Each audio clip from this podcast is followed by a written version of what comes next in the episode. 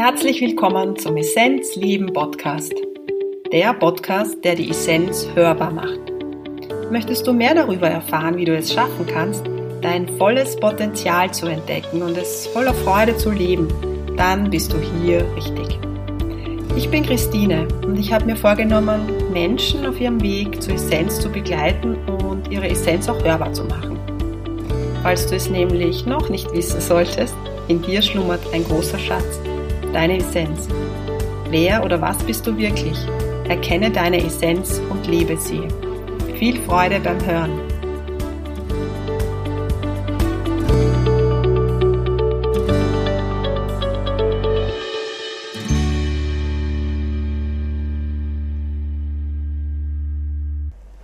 Ich freue mich, dass du wieder dabei bist, die Essenz hörbar, der Essenzleben Podcast. In der heutigen Episode gibt es wieder einen weiteren Teil meines Outings, meine ganz persönliche Geschichte, meine persönliche Geschichte, weil du dir vielleicht daraus Schlüsseln holen kannst für deinen Weg. Und heute geht es um Heilige, um heiligen Bilder, um den Begriff Heilen, um das Guru-Denken, ja, und um Gott und die Welt.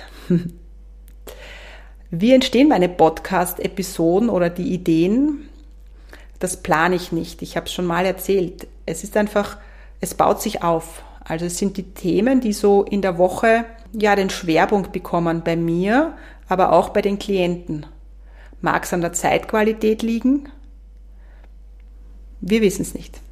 Und diese Woche war das Thema Angst sehr präsent. Eigene Ängste, die ich wahrnehmen konnte in meinem System. Alte Ängste, die wieder aufgepoppt sind. Und auch bei wirklich vielen Klienten war das Thema Angst im Vordergrund. Ja? Und das ist gut, weil alles, was wir fühlen, alles, was wir wahrnehmen, das darf auch heilen. Das ist gut, auch wenn es unangenehm ist. Was wir fühlen, kann geheilt werden, dürfen wir heilen. Und Heilung, heilen, äh, heißt manchmal einfach nur eine kleine Nuance in dieser Bewusstseinsentwicklung zu wachsen. Das sind manchmal wirklich nur kleine Nuancen. Dennoch ist es ein Wachsen. Und da dürfen wir auch stolz sein, dass wir das machen dürfen, dass wir das gehen dürfen. Und ja, manchmal kommt es auch vor, dass die Heilung halt nur auf einer anderen Ebene passiert und dass der physische Körper vielleicht nicht mehr diesen vollkommenen Heilungsprozess durchschreitet. Ja? Aber die Heilung passiert trotzdem. Ich hoffe, ihr könnt da jetzt damit was anfangen. Jedenfalls war die Woche dieses Thema Heilung, Heilwerden sehr präsent. Und für mich war dann auch meine Geschichte, mein Heilwerden ähm, sehr stark da. Und es kam eine bzw. eine zweite Geschichte, die ich eigentlich jetzt so mit euch teilen möchte, mit dir teilen möchte, weil vielleicht findest du es spannend. Ich habe schon als Kind gerne Heiligenbilder gesammelt. Und sehr, sehr oft waren das Jesusbilder, aber meine Familie hat nichts irgendwie mit ähm, Kirche stark am Hut oder so sondern es war einfach der Impuls da, in einer Kirche, wenn ich in einer Kirche war, ein Heiligenbild mitzunehmen. Und ich habe die gesammelt. Und sehr spannend, noch nicht so lang her, habe ich mal dieses Kuvert wieder aufgemacht und entdeckt, dass da ganz viele Erzengel Michael Bilder dabei waren. Und ich kann mich sehr, sehr gut erinnern, in einer tiefen Meditation, in diesem Zeitraum, wo ich geglaubt habe, mein Leben hat ein Ende, also in diesem physischen Körper. Ähm, es war ein schweres Burnout, eine schwere Lebenskrise, schwere Depression. Mm, war, ist mir in einer Meditation der Erzengel Michael erschienen und hat mich auch in einer Form wieder aufgerichtet. Nicht nur, ja, aber es war für mich sehr präsent, dass ich das wahrnehmen konnte. Hm? Und es ist mit dem Verstand nicht fassbar. Und dann gibt's eine Geschichte, die ich auch gerne erzähle, von der Theresa von Lisieux. Wer in Wien den Stephansdom kennt, der kennt auch die Theresa von Lisieux, wenn man nämlich reingeht. Auf der linken Seite hängt ein großes Bild von ihr. Davor hat man auch die Möglichkeit, Kerzen anzuzünden und das mache ich auch immer. Und es ist so ein Gefühl von Getragensein, von Geborgenheit, von Liebe, von purem Vertrauen. Theresa von Lisieux ist nicht alt geworden. Ich glaube, sie war Mitte 20, wie sie den physischen Körper verlassen hat. Und sie war eine sehr weise Frau. Also sie hat auch die Sachen, die sie geschrieben hat, sind sehr berührend, sehr weise, sehr alt, ja, nicht wie eine junge Frau. Und sie hat mm, ja den Menschen auch gedient, ohne sich jetzt aufzugeben. Ja, also es war eine sehr von der Energie her eine sehr alte Seele, würde ich mal sagen. Und seitdem ich mich erinnern kann, bin ich ihr sehr nahe. Ich, ich hoffe, ihr könnt dem nachgehen oder könnt da ein bisschen so hineinfühlen. Und in dieser Krisensituation, als ich noch in Deutschland gelebt habe, wer meine Podcast-Episoden verfolgt, der kennt auch meine Geschichte. Und ich hatte da eine wirklich schwere Zeit mit Burnout, Depression, wie gesagt, und habe glaubt, das ist vorbei. Und war in Köln unterwegs, sehr, sehr schwach und bin vor einer Kirche zusammengebrochen. Und ihr wisst ja, wie das so oft ist, es bricht jemand zusammen, kommt wer dazu, soll ich helfen? Und ich, nein, nein, es ist alles gut. Und plötzlich habe ich eine Energie gespürt und ich habe, wow, was ist da jetzt? Und habe mich aufgerichtet, bin in diese Kirche rein. Also ich gehe prinzipiell sehr gerne in Kirchen. Und da gibt es so eine kleine Marienkapelle.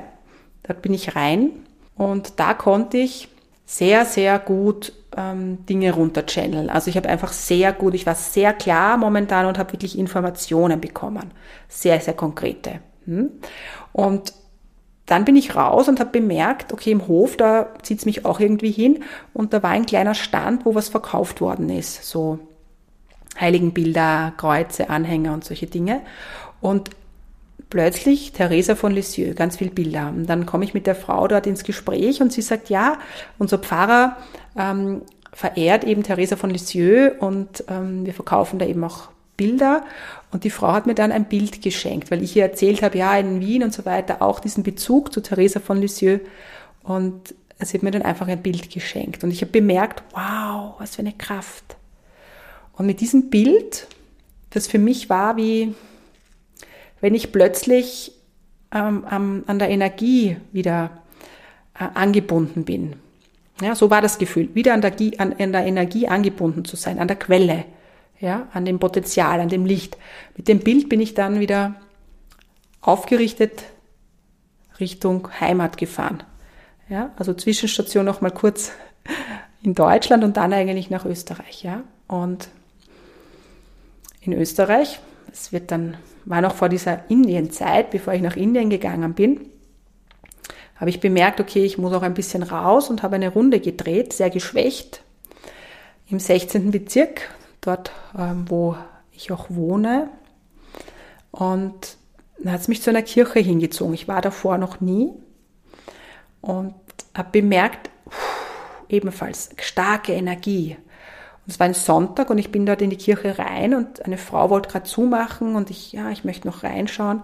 Und die Dame hat mir dann gesagt, ob ich vielleicht Weihwasser möchte, weil die Kirche hat so einen starken, ähm, ähm, so eine starke Verbindung zu Theresa von Lisieux, weil ein Teil von Theresas Finger, das klingt jetzt ein bisschen spooky, ist eben äh, dort aufbewahrt. Hm? Und das war für mich so spannend, weil es war wie ein Sog und es war wieder so ein Aufladen. Das heißt, das ist eine Form der Energie es wird, und du wirst gerufen, um dich da aufzuladen. Und noch ein zweiter Heiliger, der mich sehr stark begleitet, ist der Antonius von Padua. Kennst du sicher? Viele, viele von euch kennen vielleicht dieses Bete den heiligen Antonius an, wenn du was verloren hast.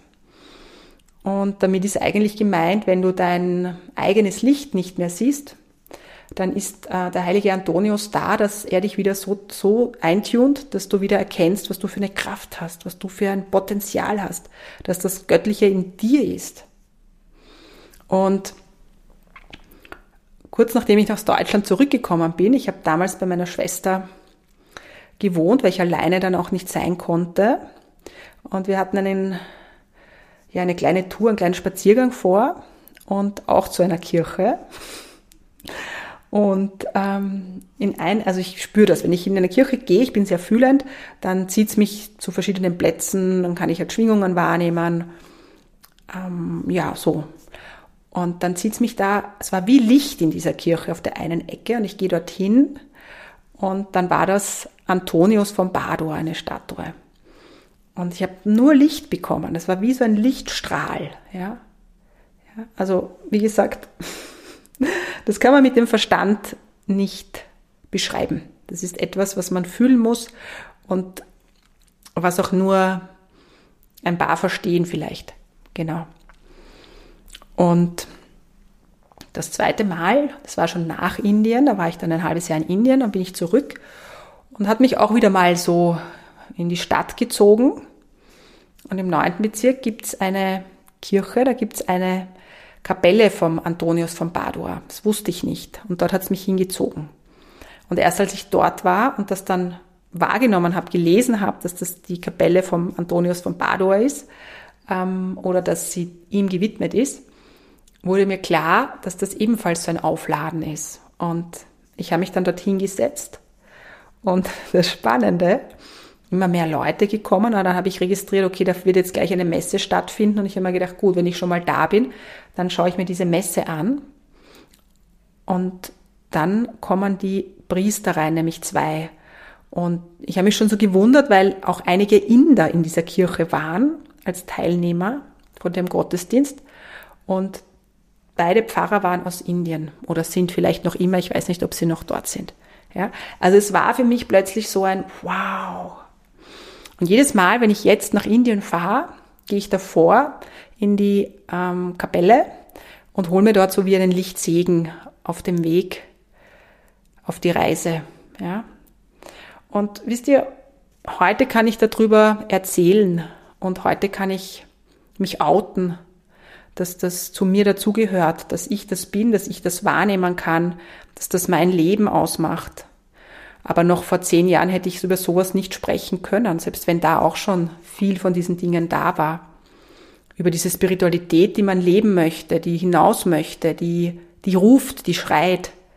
Ja, und ich teile das einfach mit dir, weil vielleicht hast du auch Zugänge zu Dingen, die andere vielleicht für komisch halten. Dann lass es einfach trotzdem raus. Es will raus, es will in die Welt getragen werden. Es bist du.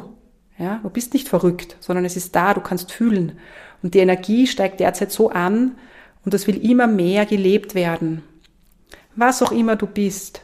Ich will dir einfach nur Mut machen. Und ein anderes Thema ist dieses Guru-Denken, weil die Heiligen werden ja auch verehrt und Gurus werden ja auch verehrt. Aber was ist ein Guru? Ein Guru ist eigentlich nur jemand, der dich an deinen eigenen Guru erinnert. Das heißt, ein Guru ist da, dass er Energie transformiert, hohe Energie auf so eine Ebene bringt, dass du es auch verstehst und annehmen kannst und wachsen kannst. Und das andere ist, dass der Guru dir dein eigenes Licht spiegelt. Das heißt, er spiegelt Gott in dir und dass du deine Essenz leichter erkennst. Und es gibt einen Tag im Jahr, Guru Purnima, das ist, wo man den Guru verehrt. Und natürlich verehrt man auch sicher einen Guru, einen Lehrmeister, der einem was gezeigt hat, auf jeden Fall. Ja. Aber vor allem verehrt man das Innere in einem selbst, den eigenen Guru. Ja. Ich liebe meine äh, Heiligenbilder am Altar. Ich habe einen Altar, wo ich auch Heiligenbilder habe. Manche mögen, mögen das. Ich habe einen Zugang dazu. Manche sagen, nein, wozu? Ja, waren ja auch nur Menschen. Natürlich waren sie Menschen, aber sie zeigen mir einfach, dass das Licht auch im Menschen da ist und dass ich mich daran erinnere, dass ich das auch habe. Ja, das ist so diese Symbolik. Licht, pures Licht im menschlichen Körper. Und wenn man eben sich hingezogen fühlt dazu, dann soll man das machen. Es gibt Menschen, die brauchen gar kein Symbol am Altar, eine Blume. Blume ist auch Gott, ist auch göttlich, ist auch das Licht pures Licht. Und so soll jeder seinen Weg finden, jeder seinen Weg gehen. Aber vor allem soll jeder immer mehr diese Essenz wahrnehmen, was er wirklich ist. Und Schritt für Schritt in seinem Tempo rausgehen damit. Und es geht auch nicht um Druck oder um Zeit. Es geht, dass du gehst. Ja? Es geht ums Gehen. Es geht ums sich bewegen in die Richtung, die man fühlt, zum Licht. Immer zum Licht. In diesem Sinne wünsche ich dir eine wunderbare Zeit. Es gibt nächste Woche wieder freitags einen Podcast. Essenz hörbar wird jetzt nur mehr alle zwei Wochen kommen, aber ab und zu gibt es ein Special, so wie nächste Woche ein wunder wunderbares Interview. Ich ähm, ja, kann euch schon einmal sagen, dass jetzt im Frühling ganz tolle Interviews kommen. Ja, ich habe schon welche aufgenommen und äh, auch Gespräche geführt. Die Menschen kommen immer wieder, also nicht zu mir direkt zu, aber es ist ein Fluss da, sie zeigen sich und darauf freue ich mich. Ich freue mich über, über das, was ich auch in die Welt bringen darf und ich hoffe, es war für dich heute ein Schlüssel dabei, ein Impuls dabei, ein sich selbst auch erkennen in irgendeiner Form und habe eine gesegnete Zeit. Bis zum nächsten Mal. Alles Liebe von Herzen. Deine Christine.